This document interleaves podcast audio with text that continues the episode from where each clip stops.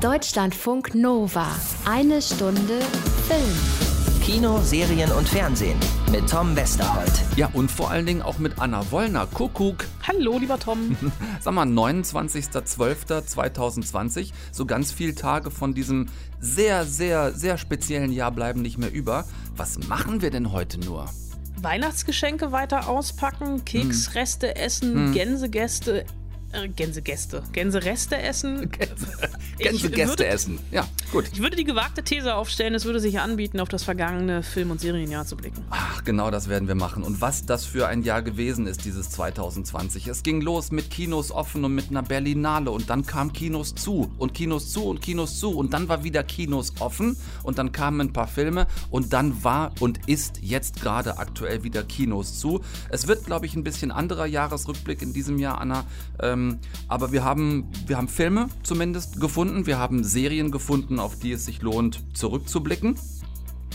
Und äh, auch wenn in diesem Jahr so in Sachen Kino nicht so ganz wahnsinnig viel gebacken gewesen ist, haben wir genug für euch, was ihr jetzt um den Jahreswechsel noch nachholen könntet. Beziehungsweise, soweit dürfen wir uns, glaube ich, aus dem Fenster lehnen, ihr unserer Meinung nach nachholen solltet. Ja, da haben wir uns überlegt, das ist irgendwie Quatsch, die Film-Highlights und Serien-Highlights des Jahres äh, wiederzucallen, Ja. über die wir eh schon die ganze Zeit geredet haben. Ja. Letzte Woche erst über Soul, ausführlich im Genau. August über Tenet. Und wir haben uns überlegt, wir reden über die Filme, die wir vielleicht schon vergessen haben, dass sie ja dieses Jahr rauskamen, Mhm. weil gefühlt hat sich dieses Jahr ja angefühlt wie ein Jahrzehnt. Und auch über Serien zu reden, bis auf vielleicht die ein oder andere Ausnahme, über die wir hier noch nicht geredet haben. Wir sind ja quasi auch sowas wie die Trüffelschweine der deutschen Serienunterhaltung. Besser hätte ich es nicht sagen können. Es wird losgetrüffelt in dieser eine Stunde Film äh, für euch. Das, was sich Ende des Jahres noch nachzuholen lohnt, unserer bescheidenen Meinung nach. Auf geht's. Deutschlandfunk Nova. Eine Stunde Film. Wenn ich so zurückblicke, Anna, dann finde ich, hat es schon was einigermaßen Absurdes. Denn, also mir ging es schon so, als wir Anfang des Jahres in die Pressevorführungen der Filme gegangen sind, die dann gestartet sind, da hatte man schon was gehört von diesem Coronavirus irgendwo in China. Aber keiner von uns hatte den Hauch einer Ahnung, was das für Auswirkungen auch auf die weltweite Filmindustrie haben würde. Ich erinnere mich noch, dass wir, ich glaube, vor allem während der Berlinale, wo wir wirklich alle mit einem mehr als blauen Auge davongekommen sind, äh, als letztes stattfindendes Festival noch darüber gescherzt haben.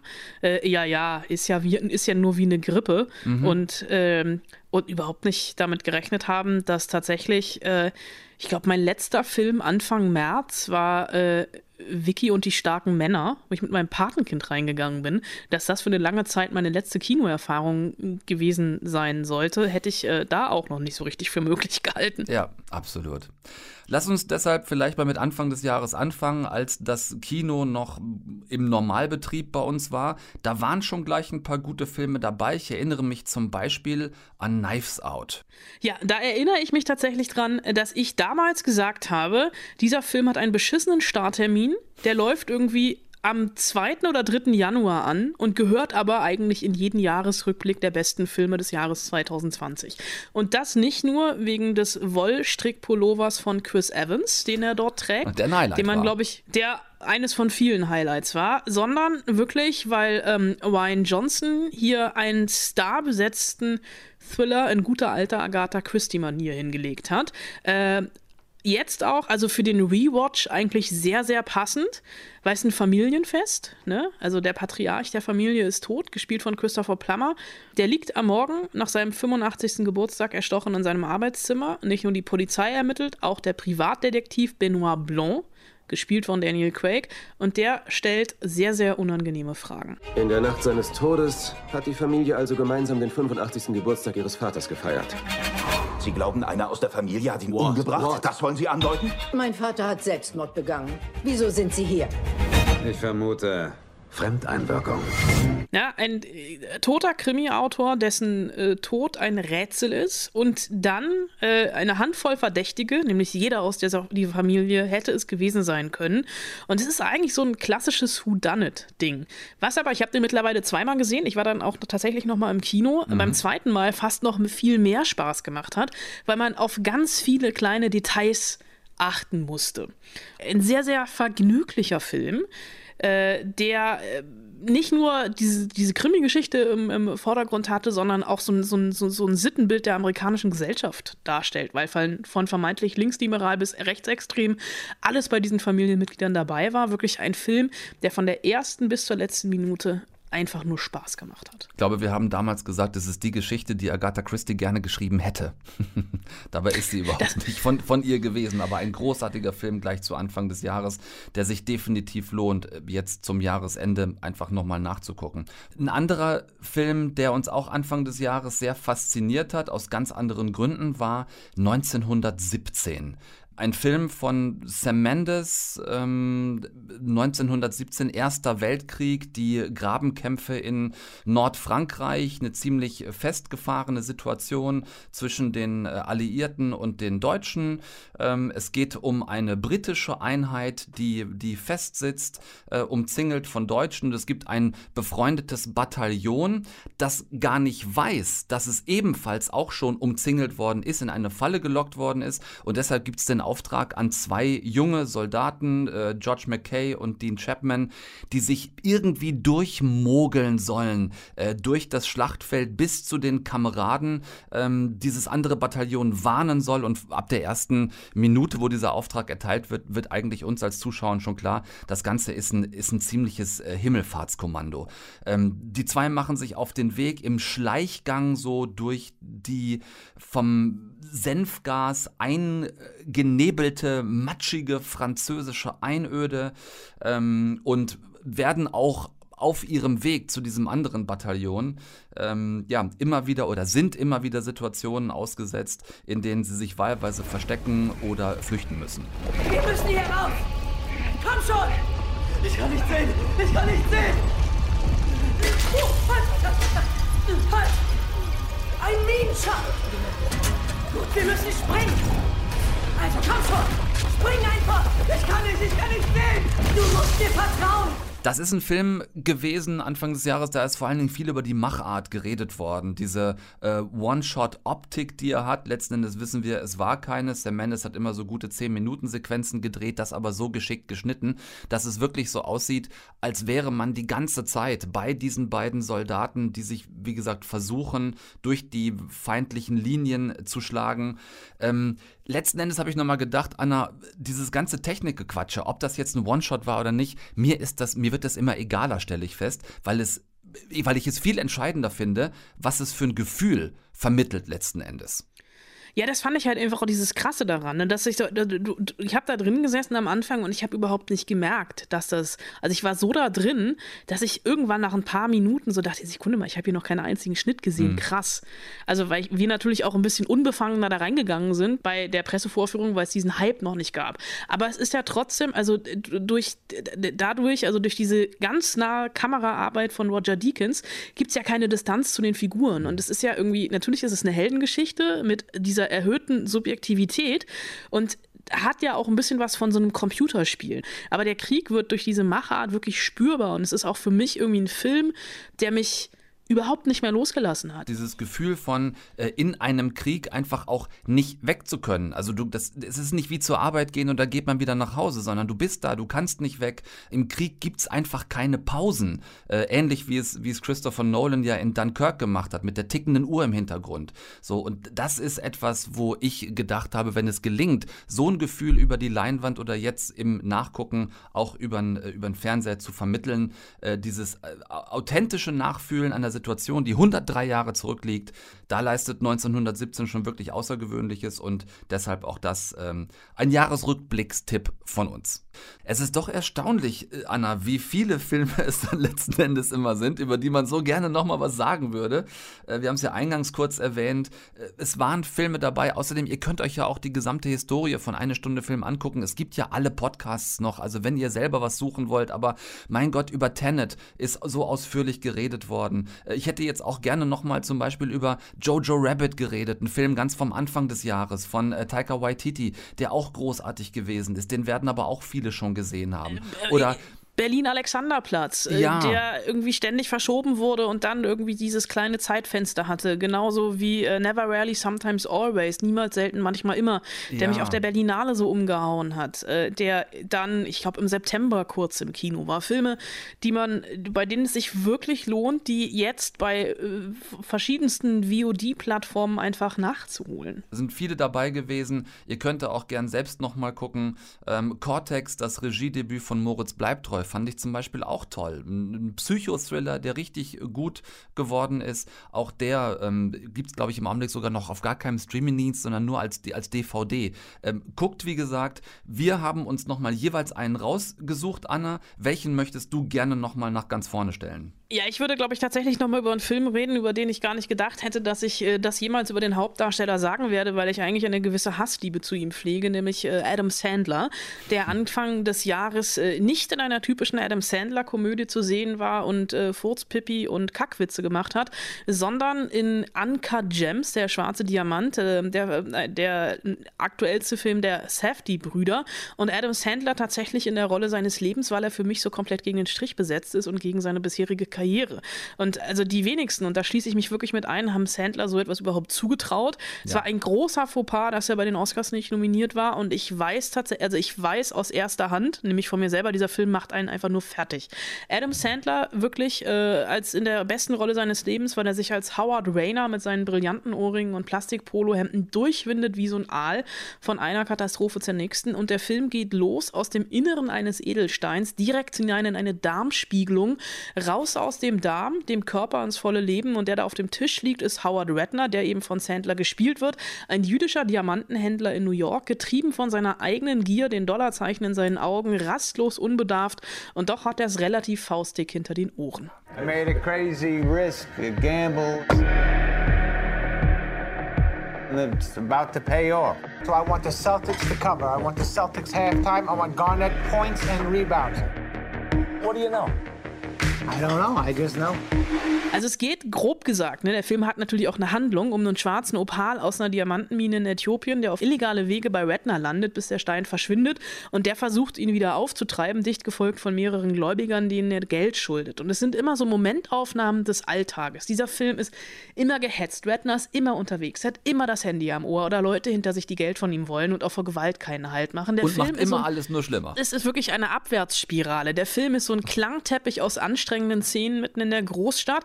Ich war sowas von fertig. Der lief bei uns nur bei Netflix. Ich hatte das große Glück, ihn in London, äh, dieses Land, wo man gerade nicht mehr hin sollte, äh, im Kino gesehen. Fast ausverkauftes Haus und wir sind alle rausgewankt. Und ich stand nach diesem Film wirklich kurz vorm Herzinfarkt. Gehe ich komplett mit und stelle gerade fest bei meinen Highlights, ich bin einigermaßen kriegslastig dieses Jahr. Es tut mir auch ein bisschen leid. Ich habe eben noch Jojo Rabbit ins Spiel gebracht und vorhin haben wir über 1917 gesprochen. Und ein wirkliches Highlight für mich dieses Jahr ist auch ein Film, der im Zweiten Weltkrieg äh, spielt, nämlich Persischstunden.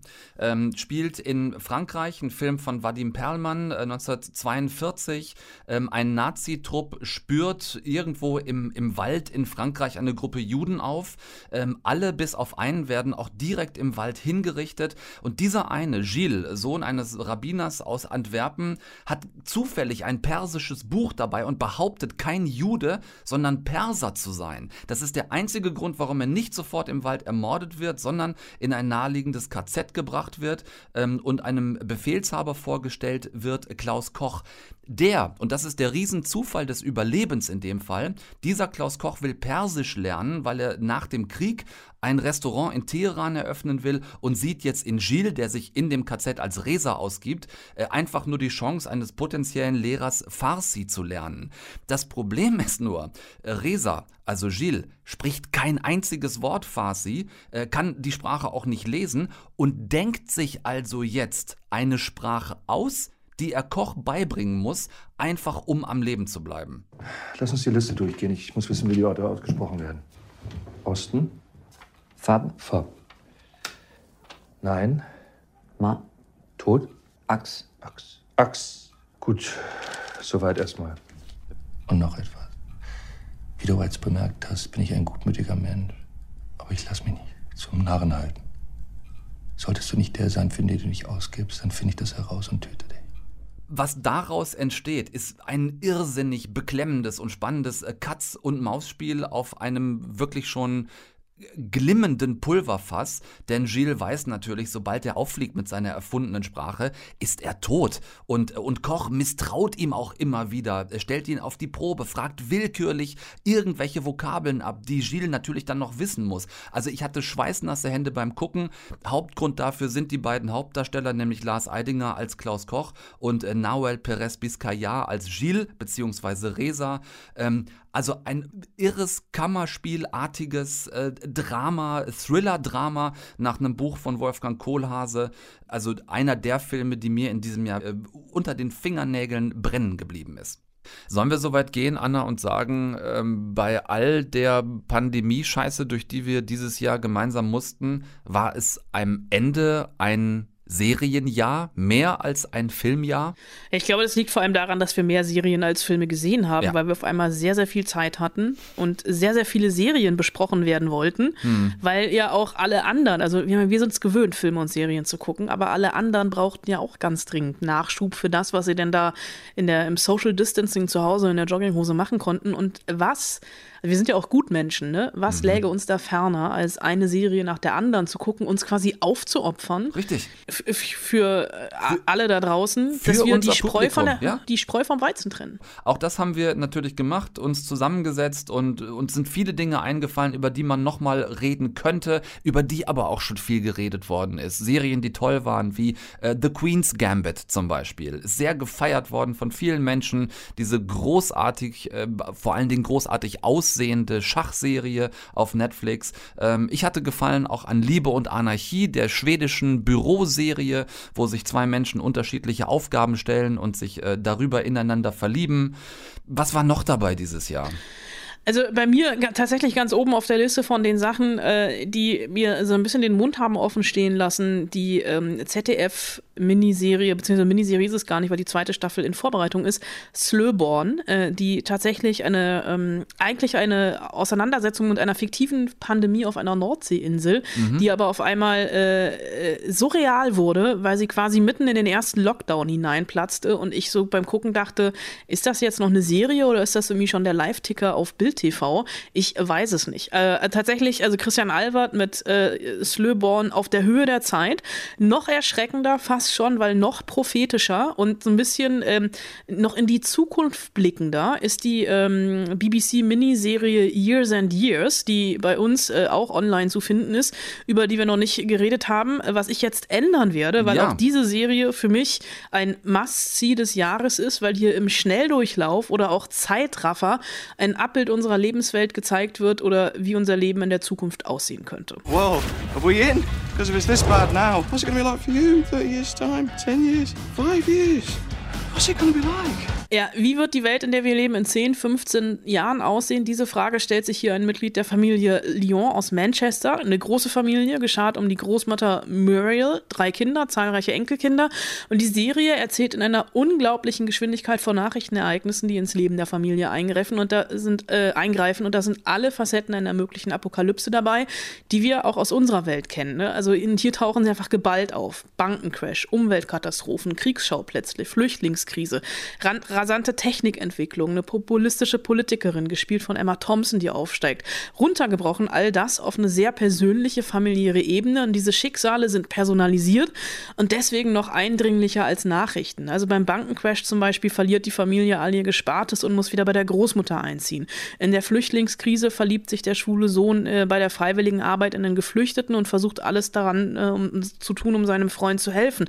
Das ist total auffühlend, das ist dystopisch, beängstigend. Zwischendurch habe ich auch wieder geguckt, Sekunde mal, ich gucke hier einen Dokumentarfilm, weil die Fiktion wirklich von der Wirklichkeit parallel eingeholt worden ist. Also vor allem, wie auch die Rechtspopulisten an die Macht kommen und Technik unser Leben begleitet bzw. beeinflusst. Also wer Years and Years noch nicht gesehen hat, Unbedingt nachholen. Wer das verpasst, ist selber schuld. Flammendes Plädoyer von mir dagegen oder obendrauf, dagegen ist ja Quatsch, ähm, in Richtung Sportdokumentation. Da muss man immer sehr vorsichtig sein, da gibt es auch wirklich viele schlechte, aber dieses Jahr gab es eine, die mich vollkommen umgehauen hat und das war The Last Dance, die ähm, Dokumentation über die letzte Meisterschaft der Chicago Bulls.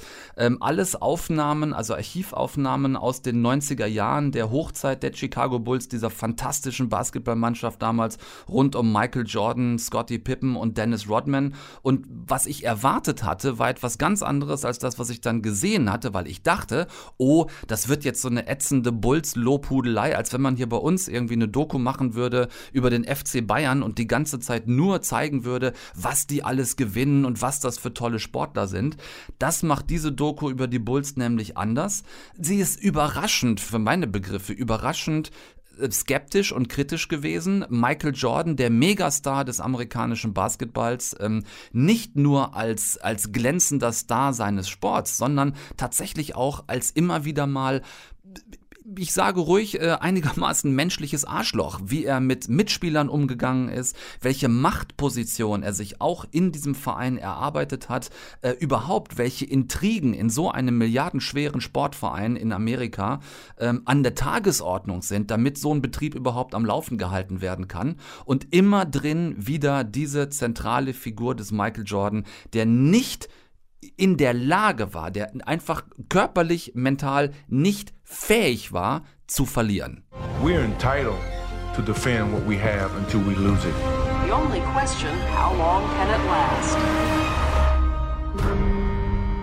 Und das sind dann immer so Momente, wo dann aus, aus der Heute-Perspektive erzählt wird, wo man dann Michael Jordan in seinem Millionenanwesen sitzen sieht, in so einem Ledersessel mit einer Zigarre und, äh, und, und einem Whiskyglas neben sich und ganz merkwürdig gelben Augen. Und mittlerweile ist er halt auch Ende 50. Und dann erzählen diese Männer aus Heute-Perspektive darüber, wie es früher war. Und dann siehst du aber gegengespiegelt immer das wirkliche Doku-Bildmaterial aus dieser Zeit. Also selbst wenn man sich nicht brennend brennend für Sport oder Basketball oder die NBA interessiert, die Spannung, die ähm, The Last Dance über diese zehn Folgen der Serie aufbaut, hat mich vollkommen gepackt und kann ich auch wirklich jedem nur noch mal ganz wärmstens empfehlen. Mich hast du damit. Boah, weißt du, welche Serie ich auch noch richtig großartig fand, Anna? Das war Hollywood. Erinnerst du dich? Ach, Ryan Murphy. Ja. Oh. Die sah halt so geil aus. Mit Jim Parsons als diesem, diesem wahnsinnig ekelhaften äh, Schauspieler-Promoter, diesem Manager-Typen, einer jungen Garde von Schauspielern, die im Hollywood der 50er Jahre versucht, Fuß zu fassen, äh, irrsinnig ausgestattet, aber auch darüber haben wir einigermaßen ausführlich gesprochen schon. Ja, wenn du das jetzt hier nochmal einwirfst, also Serien, über die wir schon gesprochen haben, meine Serie des Jahres ist ja tatsächlich Normal People, die Sally Rooney-Verfilmung. Äh, hm über äh, ein, ja, eigentlich eine Highschool-Romanze, die sich bis ins College zieht und ein Film, der uns vor Augen hält, ein, ein, ein Film sage ich schon, eine Serie, die uns vor Augen hält, wie, ähm, wie uns die erste Liebe, die erste große Liebe, ob sie jetzt erfüllt wird oder scheitert, eigentlich unser Leben lang prägt, mit für mich dem Schlussbild, dem perfekten Schlussbild einer Serie, bei der ich Rotz und Wasser geheult habe. Und ich habe eben erst, als ich angefangen habe zu recherchieren, was denn so im neuen Jahr auf uns zukommt, äh, mhm. gesehen, dass der, der Debütroman von Sally Rooney, nämlich ähm, Conversation with Friends, jetzt auch als BBC-Miniserie verfilmt wird. Und da freue ich mich ja so richtig drauf. Um auch mal kurz nochmal ne, optimistisch in die Zukunft zu Ja, finde ich, finde ich, dürfen wir auch durchaus. Ähm, nochmal ganz kurz für euch. Wir wollen nicht nochmal so elegisch heute über Serien reden, über die wir im Laufe des Jahres wirklich schon ausführlich gesprochen haben. Lieber euch zum Jahresabschluss noch was an die Hand geben, was ihr vielleicht auch bei uns noch nicht gehört äh, oder mit den Ohren gesehen habt. Ich habe eine super tolle Nachricht bekommen über Instagram von Andrea, die mich neugierig gemacht hat. Ähm, sie hat nämlich geschrieben, ich binge gerade auf Prime Aquafinas neue Serie Nora from Queens. Kennst du die schon? Nein, Andrea kannte ich noch nicht vorher. Sie schreibt teilweise sehr silly, aber die Tatsache, dass sie äußerst divers asiatisch besetzt ist, finde ich cool. Wobei da sicher noch mehr gegangen wäre, ist aber echt unterhaltsam und vor allem die Großmutter ist der Brüller. So, hat mir gereicht, um da reinzugucken und das Reingucken, Anna, sah dann folgendermaßen aus, dass ich Nora from Queens auf Comedy Central übrigens bei äh, Prime angefangen habe. Es sind immer so 20 Minuten Folgen und das erste Mal auf Pause gedrückt habe ich nach den ersten sechs Folgen. ähm, I think I need to move out. Well, then move out. You don't want to end up like Esther Wong, sleeping in the same room as her 89 year old parents. Jesus. It's like a Chinese version of Willy Wonka. Right. Super dope. Super dope. Uh, got temporarily fired from commutes. What? Yeah. Where does this commutes live? I'm gonna eat her ass. Grandma, let's beat her ass. Wahnsinnig lustig aufgebaut. Also Aquafina äh, kennen wir als Musikerin, äh, Rapperin, ähm, dann auch als Schauspielerin in äh, Ocean's 8, Sandra Bullocks Film ähm, hat sie mitgespielt, unter anderem Crazy Asians, äh, glaube ich, war sie auch mit am Start. Und das hier ist jetzt Nora from Queens, ist so eine, so eine teilautobiografische Serie über sie selbst. Äh, Nora ist äh, Aquafinas bürgerlicher Name und ähm, sie zeigt sich selbst als, End, als End-20-Jährige, die immer noch in Queens zu Hause lebt mit ihrer Großmutter und ihrem Vater. Äh, die Großmutter ist wirklich ein Pain in the Ass ähm, und der, der Vater so ein so ein möchte gern strenger asiatischer Vater, der für seine Tochter irgendwie möchte, dass sie auch endlich mal beruflich erfolgreich wird. Aber ähm, Nora hockt halt einfach die meiste Zeit nur in ihrem Zimmer, äh, zockt online mit irgendwelchen 15-Jährigen ähm, irgendwelche äh, Online-Spiele oder versucht sich jobmäßig über Wasser zu halten. Ähm, es ist tatsächlich sehr asiatisch divers besetzt, aber auch grundsätzlich darüber hinaus sehr divers besetzt. Ich glaube, es gibt überhaupt keinen weißen Menschen in irgendeiner existenziell wichtigen Rolle, sondern entweder sind es, sind es ähm, unterschiedliche asiatische Menschen, die in den, in den wichtigen Rollen zu sehen sind, oder auch afroamerikanische äh, Menschen, die die Rollen spielen. Sie ist queer besetzt, die Serie, also Aquafina schöpft als auch, auch Produzentin dieser Serie aus dem Vollen. Und was mich so begeistert hat, ist, dass sie ähm, mit, mit asiatischen Klischees, die wir alle kennen, so wunderbar selbstironisch jongliert, ohne dabei aber irgendwie ähm, äh, Plattitüden zu benutzen, sondern, sondern sie macht es auf so eine ganz leichte Art und Weise. Sie selber, einer ihrer Jobs ist zum Beispiel so eine ganz schäbige Uber-Karre zu fahren, so eine alte ähm, Reisschüssel äh, in Rot mit so gelben Flammen draufgeklebt, also so eine echt hässliche Karre und, und damit versucht, ähm, ja, irgendwie Kunden abzuzocken. Also jeweils 20 Minuten Folgen, absolutes Binge-Material. Nora from Queens auf Comedy Central ist für mich zum Jahresabschluss äh, der Tipp überhaupt, ist ein äh, wirklich absolutes Highlight. Ne, komme ich ja jetzt the theoretisch überhaupt nicht mehr dran vorbei, das zu gucken. Äh, vielen Dank dafür, weil ich habe ja so viel, man hat ja so viel Zeit zwischen den Jahren. Ja. Aber ich hatte tatsächlich auch so einen Moment, es gibt ja äh, manchmal so Redaktionen, die anrufen und sagen, hier mach mal was zu, ne? Mhm. Und man fängt dann als Journalist halt, als Journalistin an, ja, okay, mache ich halt. Und ich bekam irgendwann vor ein paar Wochen den Auftrag, mach mal was zu True Crime-Serien. Da läuft auf Netflix gerade so eine in der zweiten Staffel, die heißt Dirty John, guck da mal rein. Mhm.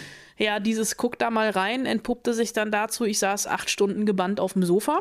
Äh, das Ganze und habe dummerweise mit der zweiten Staffel angefangen. Ich gucke jetzt die erste, was nicht weiter schlimm ist, weil es ist eine Anthologieserie. Also es geht in jeder Staffel um einen anderen Fall. Und diese Serie äh, ist ein, basiert auf einem True Crime Podcast der LA Times und erzählt ähm, in der zweiten Staffel einen Fall nach, der in den USA äh, in der Zeit, in der wir noch gar nicht auf der Welt waren, nämlich Ende der 80er, für sehr, sehr viel Aufsehen gesorgt hat. Da hat nämlich die Anwaltsgattin Betty Broderick ihren Mann und seine, oder beziehungsweise ihren Ex-Mann und seine zweite Frau Linda bei den beiden zu Hause erschossen, nach einem ziemlich dreckigen Scheidungs- und Sorgerechtsstreit. Und es hat zwei Prozesse gebraucht, um sie zu verurteilen. Und jetzt könnte man meinen, ah ja, das, die äh, Serie schlachtet das so boulevardmäßig aus, aber Pustekuchen. Also sie mit 30 Jahren Abstand und sehr, sehr viel Recherche erzählt. Und die acht Folgen ähm, nehmen am Anfang direkt auch die Spannung weg. Also zumindest für diejenigen, die True Crime gucken, weil sie wissen wollen, ob der oder die Verdächtige am Ende auch der Täter ist, Mhm. beziehungsweise die Täterin, weil es hier darum geht, warum Bertie Broderick das getan hat. Und die ersten Folgen zeichnen noch so das frühe Leben der beiden nach. Also auf den ersten Blick so das perfekte Paar. Die haben sich jung kennengelernt. Er ist äh, ambitionierter Medizinstudent, sie angehende Hausfrau äh, und Mutter. Also die Rollenverteilung klar definiert. Und die haben so ein Leben voller Entbehrungen. Sie hält ihm den Rücken frei, dass er auch noch in Harvard Jura studieren kann, zieht die vier Kinder groß, äh, fast alleine. Dann kommt irgendwann der Erfolg und dann auch das Geld. Luxusvilla, Luxusautos, Luxuskleidung. Und er ersetzt sie durch eine jüngere Version Version von sich selbst und sie dreht durch. Ich bin eine Frau, die geschieden wird. Ich habe keine Rechte. Er bestimmt, wo es lang geht. Ich will was kaputt schlagen. Wenn man noch nie im Leben was zertrümmert hat, ist das toll. Das ist wirklich eine Milieustudie und Zeitgeschichte. Also die 80er Jahre sehr, sehr akkurat äh, nachgebaut und nachkostümiert. Und durch diesen Perspektivwechsel hin zu Betty Broderick, der Täterin, ähm, hat man jetzt nicht unbedingt Verständnis und Mitgefühl, aber diese Tat wird nachvollziehbarer. Das ist wirklich eine Frau, die jahrzehntelang alle ihre Bedürfnisse, Wünsche und Träume hinten angestellt hat, dass ihr Mann sich verwirklichen lassen kann und wird dann fallen gelassen wie so eine heiße Kartoffel und noch immer über die Scheidung hinweg manipuliert, ausgenommen und in die Ecke der Psychopathin gestellt. Er wird gespielt von Christian Slater, sie mhm. von Amanda Pete und es ist wirklich äh, die beste Leistung ihrer Karriere, von himmelhoch jauchzend bis zu Tode betrübt, ähm, weil sie diese ambivalente Persönlichkeit von Bradley wirklich rausspielt. Das war die zweite Staffel. In der ersten Staffel spielt Eric Banner mit, eigentlich auch rund genug und es ist tatsächlich, es ist so ein bisschen meine Kochserie geworden. Immer wenn ich koche, gucke ich jetzt eine Folge Dirty John. So, das werde ich dir wiederum nachmachen. Ich nehme das mit in die Küche und werde äh, mich da dranhängen, sozusagen, das auch machen. Deutschlandfunk Nova. Eine Stunde Film. Meine liebe Frau Wollner. Mein lieber Herr Westerholt. Auch dieses 2020, ähm, und vielleicht, vielleicht muss man sich da gar nicht selber auf die Zunge beißen, wenn man das sagt, war mir mit dir ein inneres Blumenpflücken.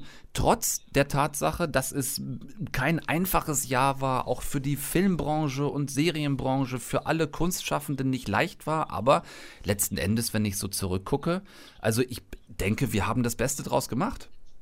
Ich würde auch sagen, wir haben das Beste draus gemacht. Äh, wir haben gemeinsam Filme geguckt, wir haben gemeinsam Serien geguckt, wir haben gemeinsam Interviews geführt, die wir dann im, nächstes Jahr, im nächsten Jahr ausstrahlen. Wir haben alleine Interviews ja. geführt, von denen wir uns im nächsten Jahr gegenseitig erzählen werden.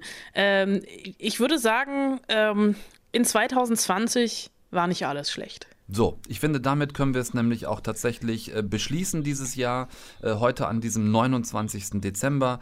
Äh, 2021 wird es weitergehen mit Filmen und Serien, auf welchen Plattformen auch immer, was dann noch ins Kino kommt. Viele Meldungen, die uns im Augenblick neugierig machen und die einen gespannt sein lassen dürfen. Ankündigungen von Warner zum Beispiel im nächsten Jahr, Filme parallel rauszubringen im Kino und zeitgleich auf Streaming-Portalen. Alles so Dinge, die in der Luft hängen. Ähm, ich denke, das können wir einfach auf uns zukommen lassen.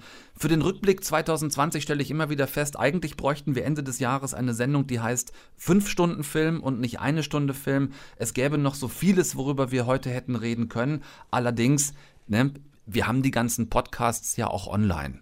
Zum Glück gibt es dieses Internet. Also wer von euch da nochmal explizit nachgucken möchte, äh, alle Filme und Serien, über die Anna und ich 2020 geredet haben, sind ja nicht weg. Ihr findet sie auf deutschlandfunknova.de, könnt euch das alles nochmal durchhören. Diese Sendung heute war nochmal so ein kleiner Abschluss von uns mit ein paar Goodies für euch. Dinge, äh, von denen wir gesagt haben, das wären jetzt so unsere Top-Filme und Serien, sie nochmal nachzugucken zum Ende des Jahres. Ähm, ich bin zufrieden mit unserer Auswahl, Anna. Ich auch. Ich sage vielen Dank für 2020 und ich freue mich auf ein gemeinsames 2021 mit dir. Genauso machen wir weiter. Einen guten Rutsch euch allen, wenn wir uns äh, mit eine Stunde Film tatsächlich erst im nächsten Jahr wiederhören werden. Und äh, dir, Anna, einen herzlichen Dank für dieses gemeinsame Jahr. Sehr, sehr gerne. Macht es gut zusammen und tschüss. Deutschlandfunk Nova. Eine Stunde Film. Jeden Dienstag um 20 Uhr. Mehr auf deutschlandfunknova.de.